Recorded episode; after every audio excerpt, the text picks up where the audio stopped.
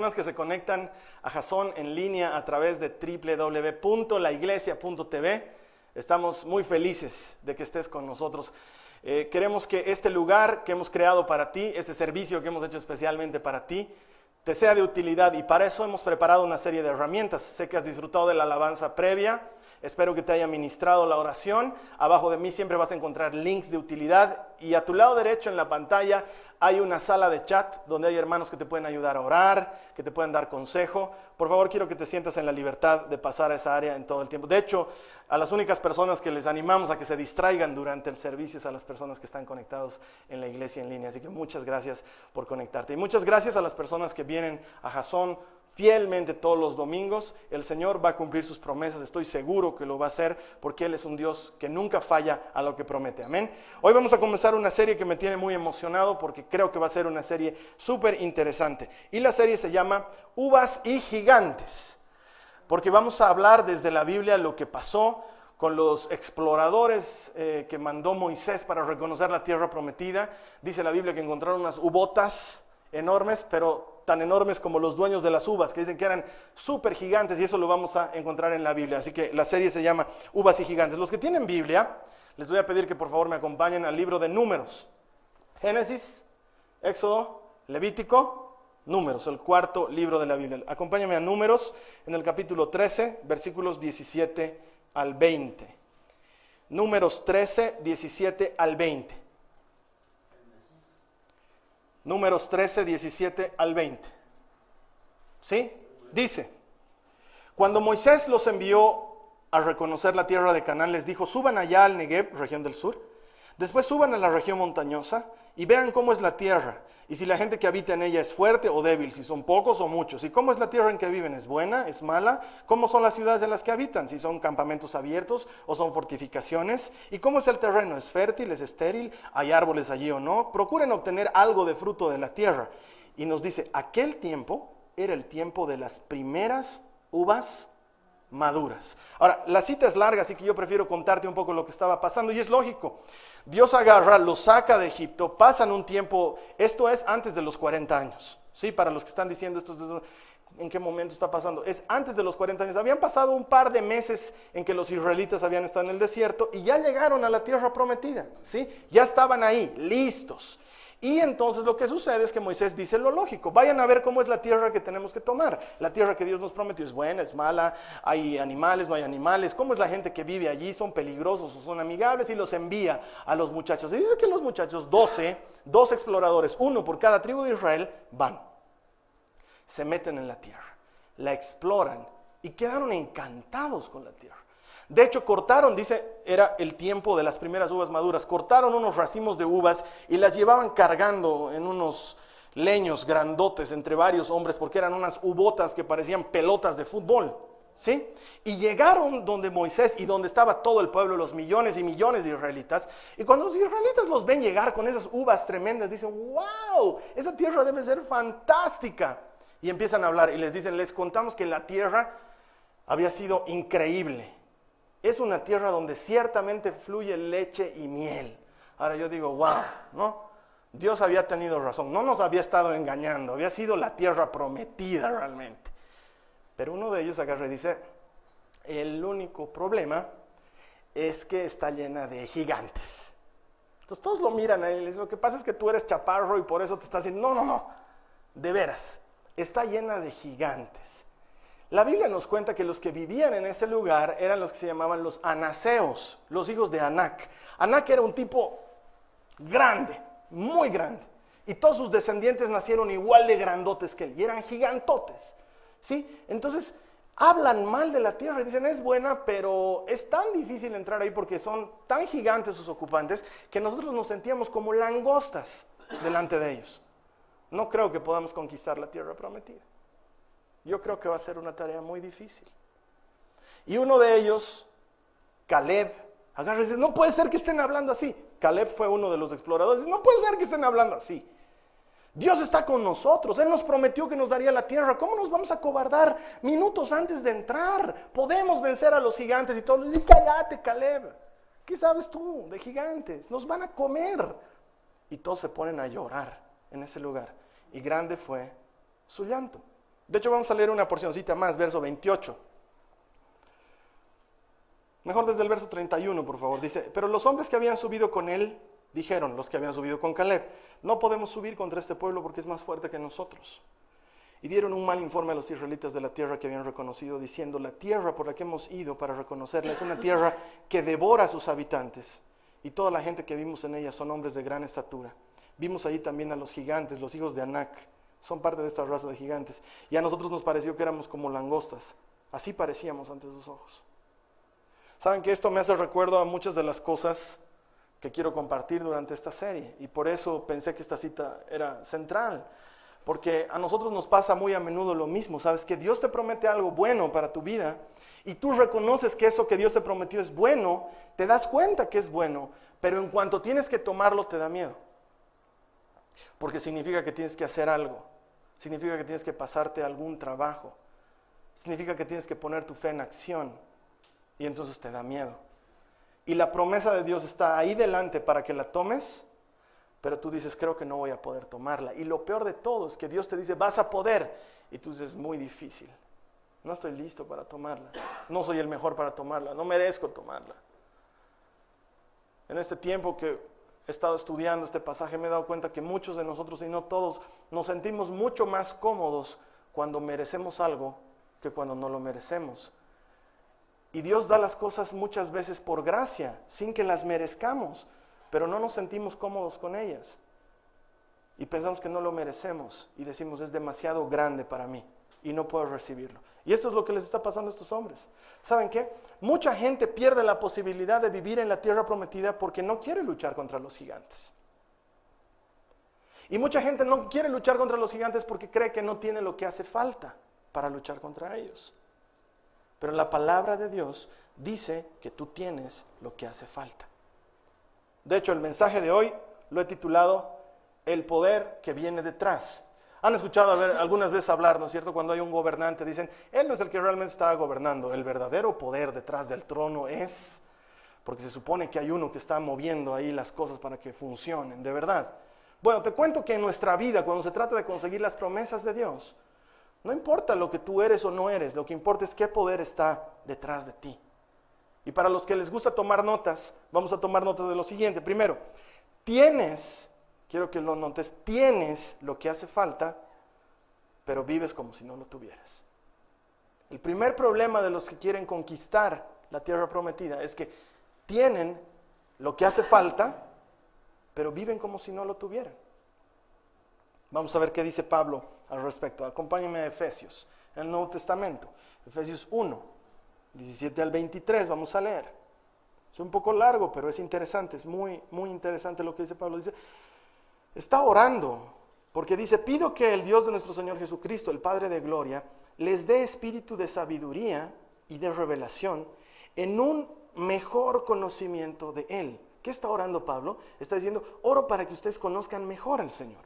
Y sigue orando y dice, mi oración es que los ojos del corazón de ustedes les sean iluminados para que sepan cuál es la esperanza de su llamado cuáles son las riquezas de la gloria de su herencia en los santos y cuál es la extraordinaria grandeza del poder de Dios para con nosotros, los que creemos conforme a la eficacia de la fuerza de su poder. Ese poder obró en Cristo cuando los resucitó de entre los muertos y los sentó a su diestra en los lugares celestiales, muy por encima de todo principado, autoridad, poder, dominio y de todo nombre que se nombra, no solo en este siglo, sino también en el venidero, y todo lo sometió bajo sus pies y a él lo dio por cabeza sobre todas las cosas la iglesia, la cual es su cuerpo, la plenitud de aquel que lo llena todo en todo. Yo me imagino que lo que está pasando aquí con Pablo es que de repente se empieza a emocionar. Porque está orando y dice, lo que yo oro es que ustedes se den cuenta que tienen poder. El mismo poder que levantó a Cristo de la tumba. Ese mismo poder lo puso en el lugar más importante. Ese mismo poder lo puso como cabeza de la iglesia. Ese mismo poder está viviendo en ustedes. Se empieza a emocionar porque lo que Pablo nos está diciendo es, tienes lo que hace falta para vivir una vida de campeón, pero no lo sabes. Y mi oración es que lo sepas. Amén. Mi oración es que lo sepas. Mi oración es que entiendas que ya tienes el poder. Dios no te mandaría a la guerra sin darte las herramientas suficientes. Pablo se emociona porque sabe que tenemos el poder. De hecho, esta su oración es fantástica por eso. Porque dice, Señor, lo que de veras quiero es que esta gente que está leyendo esta carta entienda que tienen tu poder. El problema es que muchos no lo vivimos. Porque o no sabemos cuál es ese poder, o los que sabemos cuál es ese poder, no lo sabemos usar. No sé cuál es tu caso, pero todos nos enfrentamos a necesidades todos los días y muchos no pasamos la prueba, no porque no tengamos el poder, sino porque no sabemos usarlo. Porque el poder lo tienes. Les voy a contar algo que me ha pasado en la semana. No sé de dónde se le ocurrió a la Nicola, mijita, que quería que desempolvemos el Nintendo 64. ¿Sí? Lo tengo ahí guardado el Nintendo 64. No estoy muy actualizado en consolas de juegos, ¿ya? Creo que el último que he tenido es el Nintendo 64. ¿Ya? Creo que hay uno que se llama Nintendo G. ¿Sí? ¿Wii? ¿Sí? ¿Sí? Nintendo sí. Ok. Entonces hemos desempolvado el Nintendo. Y la Nicole es chiquitita, todavía no sabe jugar, le estoy enseñando a jugar. Entonces estábamos jugando Mario Bros. 64. Y lo estaba haciendo saltar al muñequito, pero se frustraba porque no podía avanzar, no se daba cuenta todavía cómo funciona el control. Entonces me dice, papi, tú jugar. Yo me pongo a jugar. Y empiezo a recordar mis tiempos de chango y empiezo a avanzar con el Mario Bros. y nos metemos a una laguna y el marito empieza a nadar y se mete en lo profundo y sale una anguila y pelea contra la anguila. Y hemos estado jugando un buen rato. Un buen rato. Hasta que de repente llega la María Joaquina, que es más chiquita, y empieza a gritar y a hacer bulla. Y llegó la Carly más, y todos estamos viendo lo que yo jugaba, súper emocionados, como si fuera la cosa más grande del mundo. Pero la María Joaquina, que toca todo, fue y tocó el botoncito que estaba ahí tocó y pum, lo arruinó todo el juego y la Nicole empezó a llorar y ya, hijita, es hora de dormir y no sé qué. Pero ¿saben qué? Eso me hizo pensar en muchas cosas. La actividad más sedentaria que debe haber en este mundo, la más sedentaria, sí, la más, ahorita, la más sedentaria del mundo debe ser jugar juegos de video. ¿Por qué? Porque no estás haciendo nada. Estás en un entorno simulado, pretendiendo hacer algo que en realidad no estás haciendo. Mario Bros no existe, no estás saltando al agua, no te estás sumergiendo no estás peleando con la anguila. Estás pretendiendo hacer algo que en realidad no estás haciendo, es una actividad completamente sedentaria. Pero sí me doy cuenta que hay una actividad más sedentaria aún y es sentarte a mirar lo que otro está jugando. Y yo me acuerdo que cuando éramos changos, mi hermano se jugaba, se sentaba a jugar juegos de video y yo me sentaba a su lado horas a mirar lo que él jugaba. Y es la actividad más sedentaria del mundo, tanto que ahorita me siento miserable. ¿Qué hacía perdiendo horas de mi vida viendo a otra persona hacer algo que en realidad no estaba haciendo porque eso no está sucediendo de verdad? Pero aunque no me crean, muchos domingos me siento así porque me parece que estuviera predicando en un entorno simulado, algo controlado, y les estoy hablando de una realidad que el rato de la verdad nadie puede vivirla. Y les hablo de cosas maravillosas que Dios puede hacer en nuestras vidas y cuando te toca vivirlas en tu vida, no puedes, no sucede. Y es tan sedentario, tan iluso, o ilusorio, mejor dicho, como ver un juego de video. Y no debería ser así. Tú deberías poder vivir las cosas que se están predicando aquí en tu vida cotidiana. Y quiero decirte la verdad, hermano, tienes el poder para hacerlo, pero probablemente no estás sabiendo cómo utilizarlo. El poder está ahí, para que lo hagas y para que lo utilices. Y por eso Pablo ora, no ora para que tengas el poder. Fíjense lo que dice Efesios, no dice, Señor, dales el poder a mis hermanos. No, les, no, ora por eso. ¿Qué dice? Señor, déjales ver que tienen ese poder. Ayúdales a entender que ya lo tienen. Que el mismo poder que hizo que Jesús se levante de la cruz, el mismo poder que hizo los milagros que yo he visto, el mismo poder que me lleva a escribir esta carta y a predicar, ese mismo poder está con la gente hoy, con aquellos que han creído en Jesús. Ese mismo poder está contigo hoy. El problema es que muchos visitamos la tierra prometida, pero no la ocupamos. Te lo digo otra vez. Muchos visitamos la tierra prometida, como estos espías, la vemos, pero no la ocupamos. Vemos aquellas cosas que Dios nos está prometiendo, aquellas cosas que está preparando para nuestra vida. Él dice en Isaías, estoy preparando algo nuevo, ¿acaso no lo pueden ver? ¿Acaso no lo notan? Ha preparado algo para nosotros y muchos le echamos el vistazo, pero no terminamos por ocupar la tierra prometida. ¿Cuántos aquí ven infomerciales en la tele? Sábados, domingos. ¿Hay gente aquí que ve televisión? ¿Ven infomerciales? Los que están conectados ven infomerciales, compran el DD7, esas cosas que venden ahí. ¿Saben de lo que estoy hablando? El Magic Bullet, el Jack LaLanne Juice Power, no sé qué. ¿Saben de lo que estoy hablando? ¿Entienden? nunca ven eso. Yo me cuelgo. Perdónenme, yo estoy cambiando de canal y veo. Y me convencen. Digo, quiero comprarme ese marcador para quitarle las rayas a mi auto. Y quiero comprarme ese juego de puntabolas finas para tener muchas puntabolas durante muchos años. Y quiero comprarme ese maravilloso trapeador que nunca ensucia y solo limpia. Y quiero comprarme y quiero comprarme. ¿Y saben con qué me enganché? No, no creer, me enganché con uno que se llama el Magic Bullet. Es una cosita así, que es una licuadora, ¿ya? Pero a mí me parecía fantástica la licuadora. Lo más fantástico de la licuadora es cómo venía empacada. ¿Sabes qué? Cada pequeño, cada pequeña cosita, cada pequeña parte de la licuadora venía empaquetada.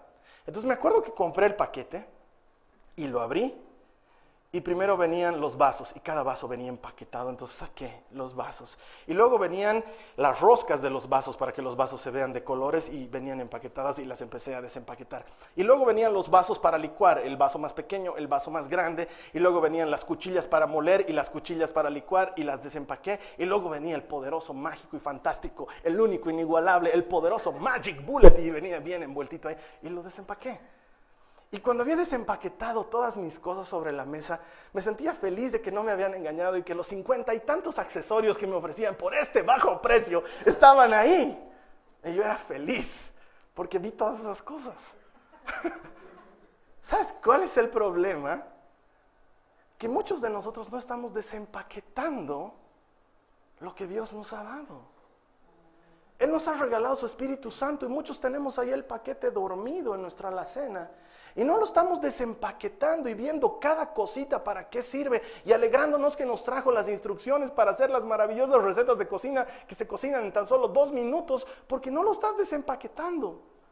Y tienes allá el Espíritu Santo, pero no sabes lo que Él puede hacer.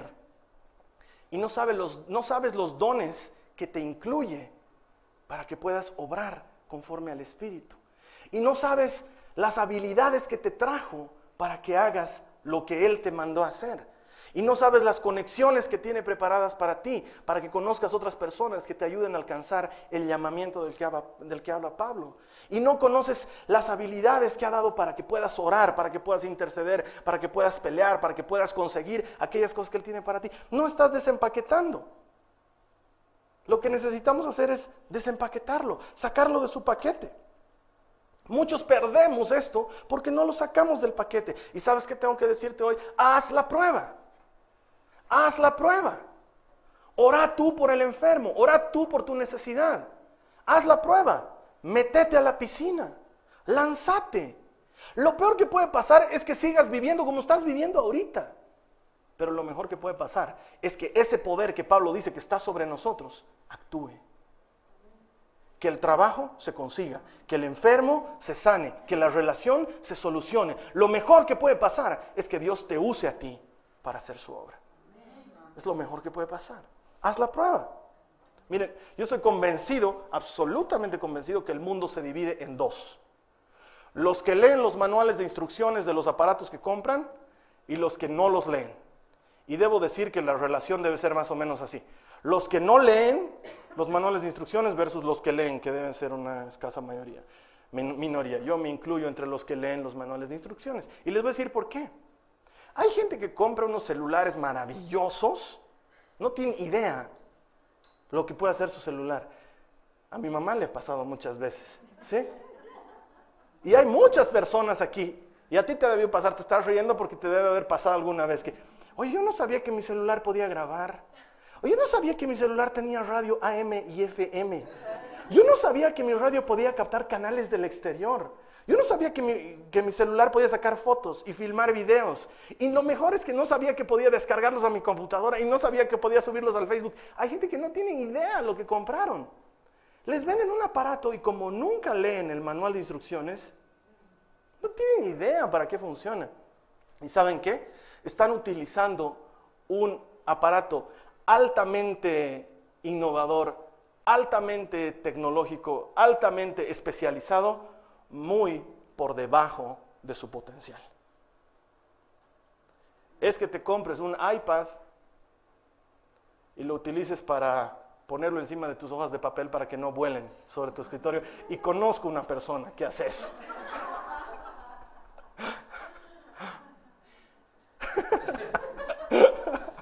Ahora yo quiero decirte una cosa.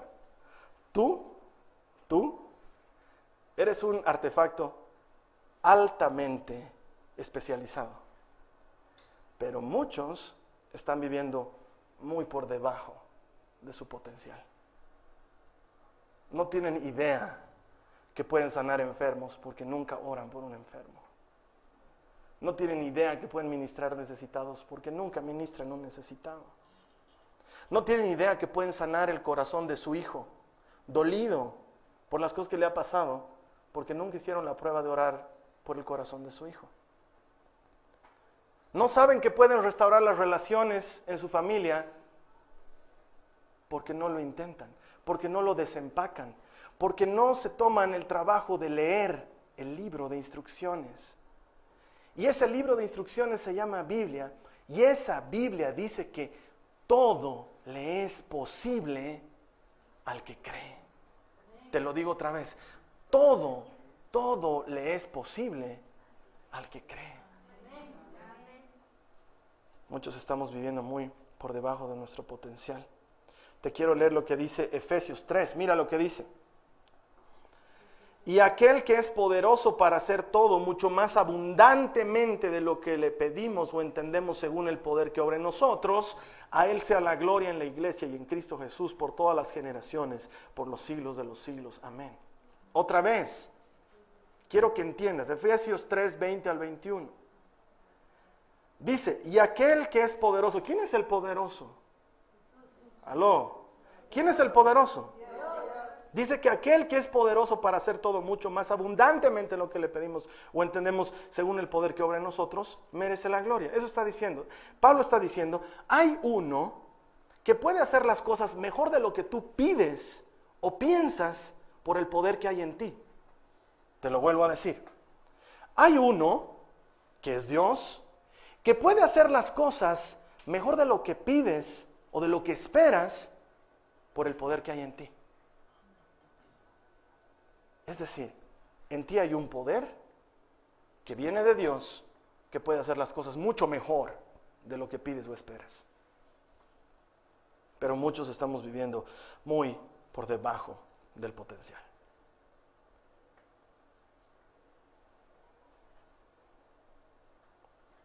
Quiero que entiendas esto. Tu vida y la fuerza que hay detrás de ella, el poder que hay detrás de ella, no depende de tu habilidad, sino de la autoridad de Dios. Otra vez te lo digo. Tu vida y la fuerza que hay detrás de ella no dependen de tu habilidad, dependen de la autoridad de Dios, dependen de Él. Por eso yo me uno a Pablo y oro para que la próxima vez que sientas que tu gigante, no sé cuál es tu gigante, eh, un vicio, a lo mejor no te puedes deshacer de un vicio y dices, nunca voy a dejar este vicio, creo que va a ser mi triste acompañante hasta el día de mi muerte. No sé cuál es tu gigante, o a lo mejor dices es mi exceso de peso, o a lo mejor dices lo flaco que estoy, o a lo mejor dices lo que vivo sin trabajo y todo el mundo me dice flojo, o a lo mejor es, no sé, las relaciones quebradas, nunca, nunca encuentro el gran amor, o como dicen las mujeres, nunca encuentro a Mr. One, ¿no? Ese, el, el especial, el elegido, ese que va a hacer que la vida sea diferente, o no sé cuál es tu gigante, a lo mejor estás metido en deudas, a lo mejor estás metido con problemas con la policía, no sé cuál es tu gigante. Y hay gente que dice, nunca me voy a librar de eso. Entonces yo oro para que la siguiente vez que estés peleando con tu gigante, por favor, Señor, abriles los ojos a estas personas, que vean que tienen lo que hace falta para vencer ese gigante. Que vean que tienen lo que hace falta. Que vean, que entiendan que hay poder de Dios para hacerlo. Porque hay poder de Dios sobre ti. Por eso Pablo se emociona Otra vez te lo leo. Pablo se emociona en el capítulo 1. Dice, quiero que entiendan cuál es la extra- extraordinaria grandeza de su poder para con nosotros los que creemos. ¿Hay aquí alguien que cree? Dígame amén. Si tú crees, dice que hay un extraordinario poder sobre ti, conforme a la eficacia de la fuerza de su poder. Dice que su poder no es cualquier cosita, no funciona la quete, es eficaz, funciona bien. Y ese poder levantó a Cristo de entre los muertos, dice y lo puso muy por encima de todas las cosas. Ese mismo poder está en ti hoy. Detrás de ti hay un poder más grande que el poder que tú tienes. Desde muy chico a mí me ha gustado ver la Fórmula 1. Y por asuntos de hijas ya no la veo con la frecuencia que la quisiera ver. Pero sigo viendo y me sigo enterando y más bien mi hermano la sigue viendo, entonces me pone al día y me cuenta las cosas que están pasando. Y hay unas unas cosas que les voy a explicar que son muy sencillas. En Fórmula 1 hay dos cosas importantes. El chasis del auto, que es lo bonito que ves y toda la estructura y la- lo aerodinámico del auto, y el motor del auto. Hay escuderías como Ferrari que fabrican el chasis y el motor. Entonces tú lo pintudo de ese auto ves que está potenciado por el mismo fabricante. El motor es Ferrari. Pero hay otros que solo fabrican el chasis y el motor se lo encargan a alguien especialista en hacer motores. Por ejemplo, hay una escudería ahora que se llama, que ha reaparecido, que se llama Lotus, que su motor es Renault, ¿sí? Entonces es Lotus potenciado por Renault, ¿sí? O McLaren potenciado por Mercedes. Su motor es Mercedes. El chasis es McLaren, pero el motor es Mercedes. Hay un poder detrás de ese chasis. Lo mismo pasa con los creyentes. El chasis puede verse como Carlos Alberto, pero por detrás hay un poder que se llama Espíritu Santo, que hace que las cosas sean incomparablemente mejor de lo que puedo pedir o pensar. El chasis que tú tienes puede llamarse Gabriela, puede llamarse Ernesto, puede llamarse Federico, Gonzalo, Teresa, no sé. Hilarión si quieres también.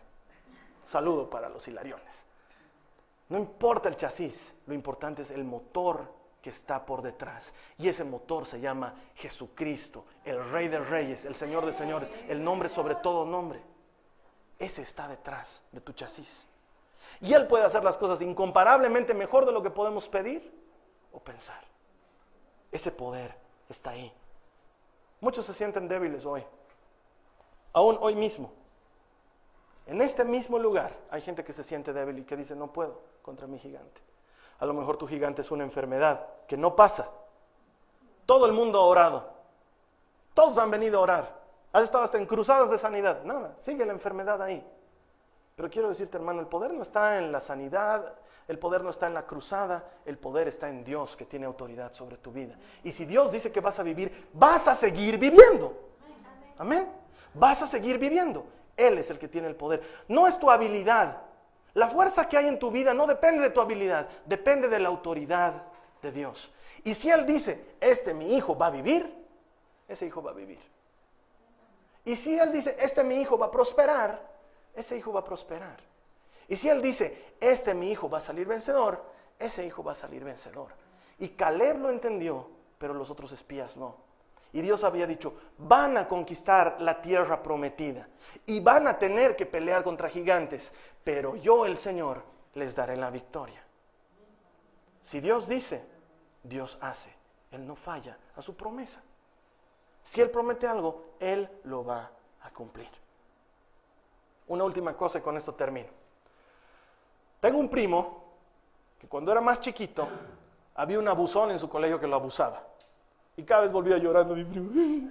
Y lo bautizó como Willy el asqueroso. ¿De qué estás llorando? Le decíamos al Sergio. Sergio, ¿de qué estás llorando? Es que el Willy el asqueroso me ha pegado. Nosotros empezamos a entrenarlo a mi primo. Y yo nunca me olvido lo que yo le decía. Yo lo transformé a mi primo en un matón, un sicario. Ya agarraba y yo le decía, Sergio, tú eres más grande. ¿De qué tamaño es el Willy el asqueroso? Ya, no, no, no llores. Tú eres más grande. La siguiente vez que el Willy el asqueroso esté viniendo a abusarte, tú vas a empezar a hacer así, decía. Entonces él te va a decir, ah, te estás hurgando tu nariz. Y tú le vas a decir, no, estoy oliendo tu sangre. Y ¡pum! Lo, lo, lo agarras y eres más grande. Bueno, ¿en qué terminó esto? En que casi lo botan a mi primito de su colegio. Porque realmente él creyó lo que le había dicho. Y cuando el Winnie el asqueroso vino, él empezó a hacer así. Y el Winnie el asqueroso le había dicho, estás jurgante en la nariz. Y le dijo, estoy oliendo tu sangre. Y pum, lo cayó a golpes. Y le sacó sangre, ¿sí? Entonces lo llevaron a la dirección y llamaron a su mamá. Y su mamá me llamó a mí. Y yo lo que recuerdo es eso. Y mi primo me había creído. Y me había creído que él era más grande y que podía enfrentarse a su enemigo. Quiero decirte esto. ¿Quién es más grande? ¿Tu gigante o el Señor que hace a los gigantes? Porque quiero que sepas esto. Tú eres más grande. Hay uno en ti que es más grande que todas las cosas y que en lugar de vivir en un hermoso palacio, eligió tu corazón para vivir allá adentro. Y si Él vive en ti, tú eres más grande que cualquiera de tus gigantes. Tú eres más grande que cualquiera de tus necesidades, tú eres más grande que cualquiera de tus problemas. Tú eres más grande porque hay uno más grande en ti que tiene poder y que está potenciando tu vida por detrás. Amén. Vamos a orar un minuto. Cierra tus ojos. Mi oración es que descubras este poder, que lo entiendas. Yo te voy a pedir que ores conmigo. Si tú quieres entender este poder, dile al Señor, ayúdame a entender este poder. Ayúdame a sacar el paquete completo, a ver cada pequeña parte que incluye este maravilloso regalo que es tu Espíritu Santo. Dile al Señor en tu propia oración. Si tú estás orando conmigo allá en línea, quiero que le digas al Señor, Señor, quiero descubrir todas estas cosas maravillosas que vienen incluidas con tu Espíritu Santo para mi vida. No me quiero quedar atrás, Señor. No quiero vivir por debajo de mi potencial siendo una máquina altamente especializada, vivir por debajo de lo que tú has preparado para mí. Sé que tienes cosas mayores y mejores para mí. Ora al Señor, dile, quiero, Señor, desempaquetar este potencial escondido dentro mío. Señor, creo que las cosas que has preparado para mí las puedo alcanzar. Creo en el nombre de Jesús que lo puedo hacer. Señor, a partir de ahora voy a enfrentarme a mi gigante de una manera diferente. Te voy a pedir, por favor, que te pongas a pensar por un minuto, ¿cuál es ese gigante con el que te estás enfrentando? No sé, estás teniendo dificultades en tu trabajo,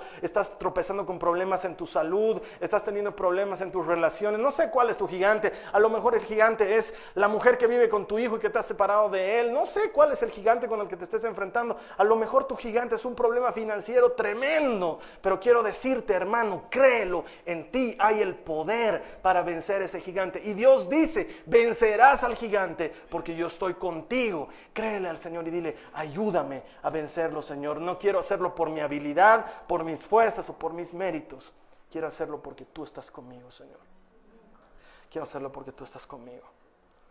Y a las personas que están conectadas en línea, les quiero dar una oportunidad para recibir a Jesús como su Salvador. Si tú nunca has recibido a Jesucristo como tu Señor, como tu Salvador, yo quiero pedirte ahora que hagas un acto de fe. En un entorno virtual es diferente que en un entorno real. El acto de fe que te voy a pedir es que hagas clic en el botón que está debajo de mí en la pantalla. Ahí dice, quiero aceptar a Jesús como mi Salvador. Haz clic ahí. Si tú quieres aceptar a Jesús como tu Salvador, haz clic en ese botón y ora conmigo esta oración muy sencilla. Señor Jesús, te entrego mi vida y te entrego mi corazón. Quiero recibir tu Espíritu Santo y tener ese poder del cual me han hablado hoy para vencer en la vida, para ser el hijo que tú has preparado que yo sea. Te doy gracias porque me perdonas, te doy gracias porque me recibes en tu reino, te doy gracias porque tú estás en control. Si tú has hecho esta oración, la palabra de Dios promete que has nacido de nuevo y que todo lo viejo ha pasado. Te doy gracias por haberte conectado con nosotros. Te espero la siguiente semana. Dios te bendiga.